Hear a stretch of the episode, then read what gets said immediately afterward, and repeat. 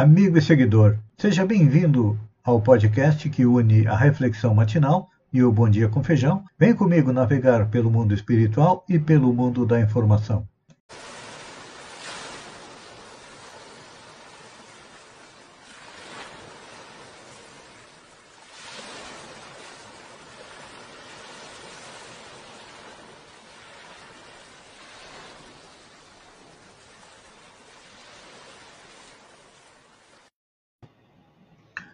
Olá, amigo e seguidor. Seja bem-vindo à nossa live diária da Reflexão Matinal, onde eu e você vamos em direção ao coração, para lá, como jardineiros espirituais, elevar templos das nossas virtudes, fazendo que elas cresçam, floresçam e frutifiquem, e ao mesmo tempo arrancando a erva daninha dos nossos vícios e defeitos e quando não pudermos, vamos cavar masmorras e enterrá-los bem fundo.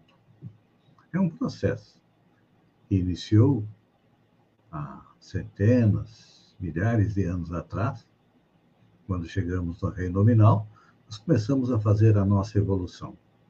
E vai se estender ainda por milhares de anos até que cheguemos à condição de espírito puro. Enquanto isso, vamos aprendendo com as colocações de Jesus através dos evangelistas. E João diz o seguinte a respeito dos discípulos: Ambos corriam juntos, mas o outro discípulo correu mais depressa do que Pedro e chegou primeiro ao sepulcro. É importante lembrar que essa colocação ah, de João se refere a dois discípulos, Pedro e outro, nas palavras de João, que após receberem a notícia da ressurreição de Jesus, ou seja, do seu ressurgimento, através de Maria de Magdala, correram para comprovar a veracidade da narrativa de Maria de Magdala. E João diz que o outro, por ser mais jovem, chegou primeiro do que Pedro, que era mais velho.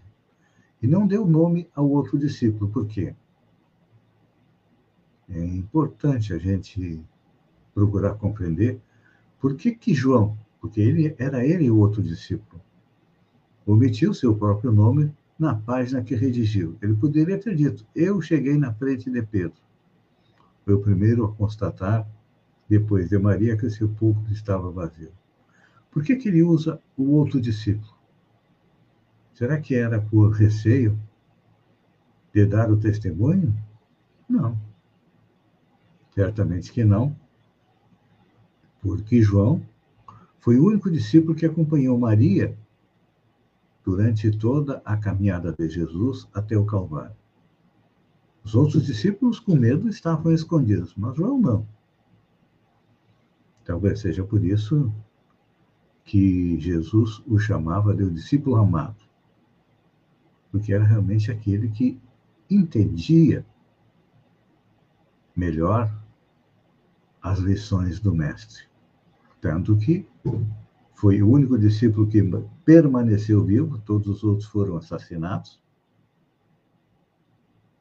e que teve, no final da sua vida, no exílio na ilha de Patmos, a visão do Apocalipse. É, Jesus retirava seu espírito do corpo e mostrava para ele como seria o futuro da humanidade.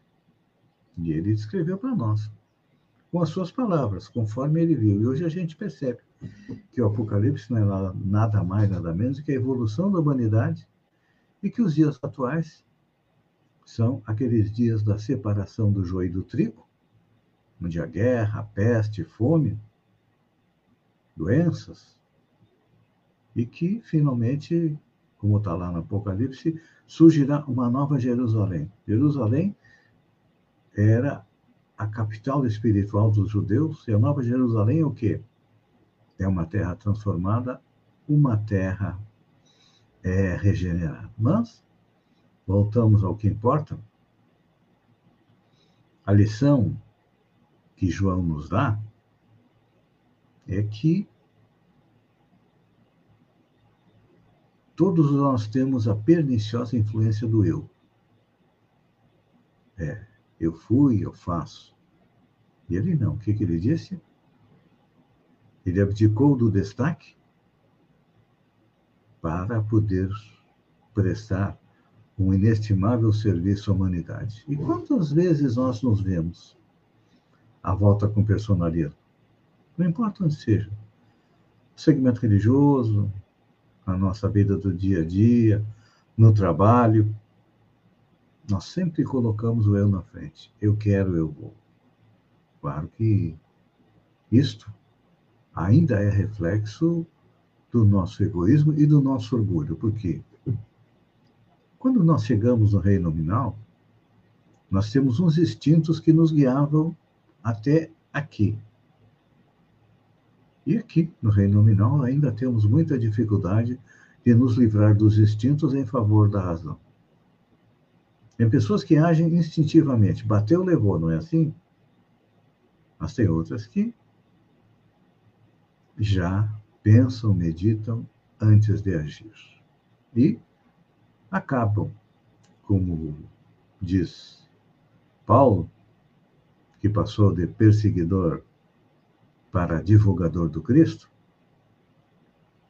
Não sou eu quem vive, mas é Jesus quem vive em mim. Ou seja, ele apagou a sua luz para que brilhasse a luz do Cristo. Então, esta lição deveria calar fundo do nosso coração, porque vamos parar e pensar. Todos nós ainda somos personalistas, eu me incluo junto também. Quantas vezes nós reivindicamos posições e reclamamos direitos aos quais não fazemos jus? É bom a gente lembrar que nós somos mestres em lembrar dos nossos direitos em defender os nossos direitos. O direito dos outros é problema deles, não é assim que nós pensamos? Eu tinha um amigo meu, um colega de trabalho, que dizia: Ah, se rala, meu.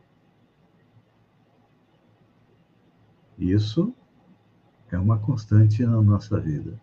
Nós nos preocupamos basicamente conosco e o resto, a sociedade, a família, os amigos, estão em segundo plano. Então é importante a gente meditar por isso e aceitarmos a condição de o outro discípulo, ou seja, alguém que ajuda e passa, alguém que seca uma lágrima e segue em frente, alguém que estende a mão amiga e também segue em frente. É importante nós compreendermos isso, porque Jesus disse: quando chegares na festa, senta lá no último lugar, para que o dono te chame para perto. Nós fazemos o contrário. Nós sentamos do lado do dono da festa e muitas vezes ele pede o lugar para outra pessoa mais importante do que nós. Então, Quanto menos nós falarmos, quanto menos nós pensarmos em eu, quanto mais nós pensarmos em nós, estaremos chegando na condição do apóstolo João, que era o outro discípulo. Pense nisso, amigo e seguidor. Uma boa semana para todos nós.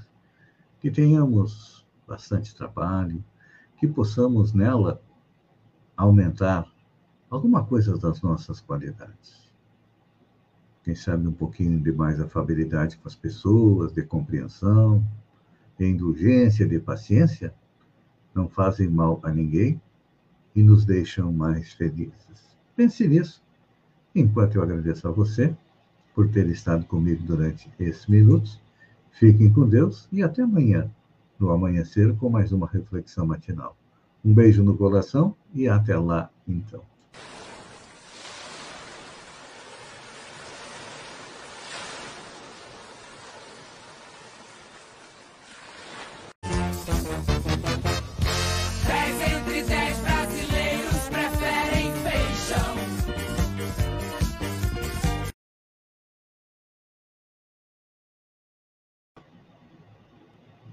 Olá, amigo e seguidor.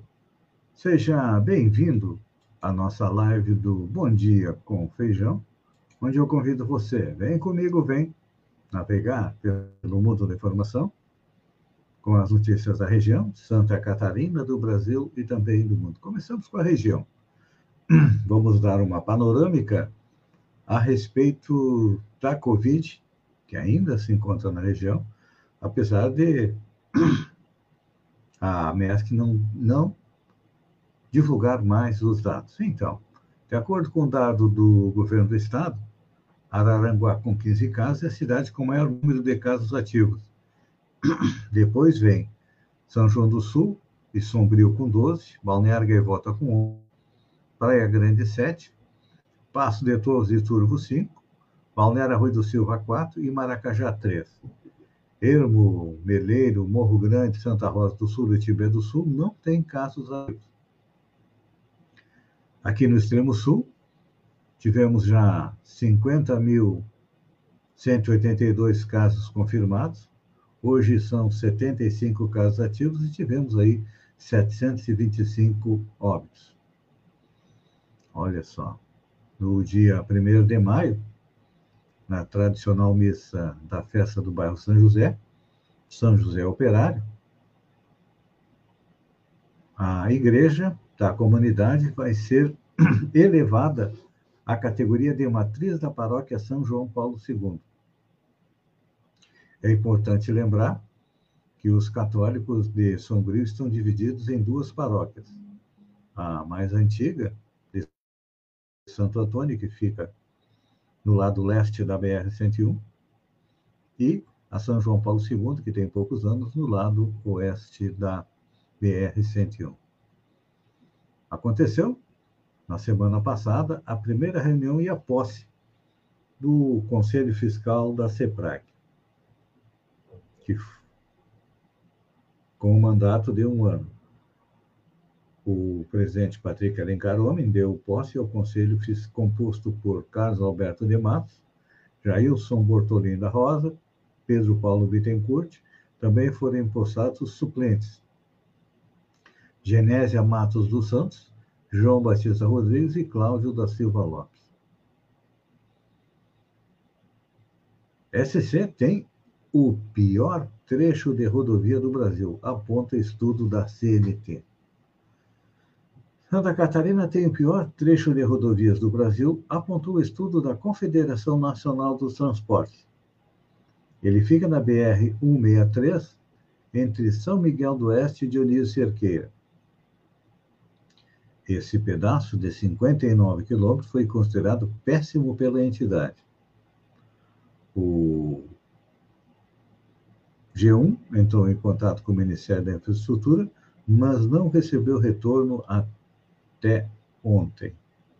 É interessante que Santa Catarina é o estado que mais apoia o presidente Jair Bolsonaro e é o estado mais castigado por ele, porque já foi retirado aí uma quase 60, 70 milhões do valor destinado à recuperação de rodovias. E tem um fato interessante: é o único estado do Brasil, é isso aí é um motivo de orgulho para nós, que utiliza dinheiro do Estado para investir em obras federais. Porque normalmente acontece o inverso. Os estados aguardam que venha o dinheiro do governo federal para fazer as obras. Aqui não. Santa Catarina colocou quase 600 milhões em obras do governo federal e a retribuição o que, que é? É um tapa na cara, dá para a gente dizer assim. E o pior é que nossos políticos, que estão tudo junto com o presidente Bolsonaro, não tem coragem, não tem peito de reclamar. Dá uma reclamadinha pequenininha para dizer que reclamam, mas olha, não trabalham para que reverter essa situação. Ao contrário, são cúmplices do que está sendo feito é, com Santa Catarina.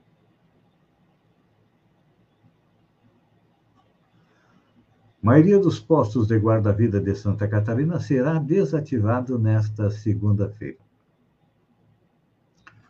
O litoral de Santa Catarina terá o esvaziamento definitivo da maior parte dos postos de guarda-vida a partir da segunda-feira. o primeiro dia após o fim da Operação Verão Mais Seguro. A desativação gradual dos postos era feita desde 7 de março, quando teve início a pós-temporada. No no auge da operação, entre os dias 18 de dezembro e 6 de março, eram 442 postos ativos, entre fixos e cadeirões, em 36 municípios. É, Balneário Gaivota também teve guarda-vidas. Tivemos um óbito, mas fora não tivemos um óbito nesse verão fora da área dos guarda-vidas. Foi lá na Lagoa Cortada, que deveria de ter é, um guarda-vida, porque é cobrada a entrada para utilizar a praia da Lagoa Rosas de Ouro faz alusão a Bolsonaro em sátira sobre a vacina e jacaré. A penúltima escola a desfilar no sambódromo do Ayambi a escola Rosas de Ouros usou um dos seus carros alegóricos para fazer uma alusão à vacina contra a Covid, criticada pelo presidente Jair Bolsonaro. Na encenação, um artista usando uma faixa do estilo presidencial dava lugar a um jacaré, após supostamente ter sido vacinado durante o desfile. Cura foi o tema da Rosas de Ouro na Avenida no Carnaval deste ano. O enredo da escola fala sobre rituais e caminhos para curar todos os males através da fé, da magia, da ciência e, é claro, também do samba. Né? O samba e a música ajudam a curar as pessoas. A proposta da agremiação paulista era que o desfile fosse um, um grande ritual de cura para o público após dois anos intensos de pandemia da Covid-19, que ainda persiste. É. Eu estive analisando estas, esta colocação do presidente Jair Bolsonaro, tenho colocado que o único personagem que virou jacaré foi o personagem Loki, da série de televisão, ele que irmão do deus Thor, uma das entidades da mitologia nórdica. No, na série Loki, no final da série, ele vira um jacaré. E aparecem mais seis, sete Locks. Então, só que a gente percebe que a colocação do presidente Bolsonaro tem um fundo, porque é, existe uma crença, que ainda está espalhada pelo mundo, e com certeza deve ser do presidente Jair Bolsonaro, na metempsicose, ou seja, de que um ser humano pode reencarnar como um animal. A gente sabe que isso não é possível, que ninguém vai retrogradar. Então, mas tudo bem, cada um acredita é, no que quer. Ministro Luiz Roberto Barroso disse que as Forças Armadas são orientadas a atacar e desacreditar o processo eleitoral. Ministro Luiz Roberto Barroso, do Supremo Tribunal Federal, afirmou neste domingo que as Forças Armadas estão sendo orientadas para atacar o processo eleitoral brasileiro e tentar desacreditá-lo. Ele apontou, entretanto, que desde a redemocratização do país, se teve uma instituição de onde não veio notícia ruim e que teve um e se teve um comportamento exemplar foram as forças armadas. Realmente, gente, era um, um bastião da moralidade, mas infelizmente também foram contaminados. A gente vê pelas notícias. É, o ex-ministro Pazuello desrespeitando as normas do Exército e aparecendo numa manifestação política, e a cúpula do Exército não puniu ele, dando um péssimo exemplo para o subalterno. Estamos vendo aí compras estapafúrdias. É, está vindo à tona que o Exército, como os demais entes da sociedade, tem também a sua banda podre. Esperemos que a banda podre do Exército não trabalhe. Claro que vai tentar trabalhar contra as eleições, porque o sonho do presidente Bolsonaro é um golpe de Estado tomar o poder e ficar como o Putin indefinidamente. Espero que a sociedade rejeite isso. Até lá, eu agradeço a você por ter estado comigo durante esses minutos. Fiquem com Deus e até amanhã, às sete horas, um mais um Bom Dia com Feijão. Um beijo no coração e até lá, então.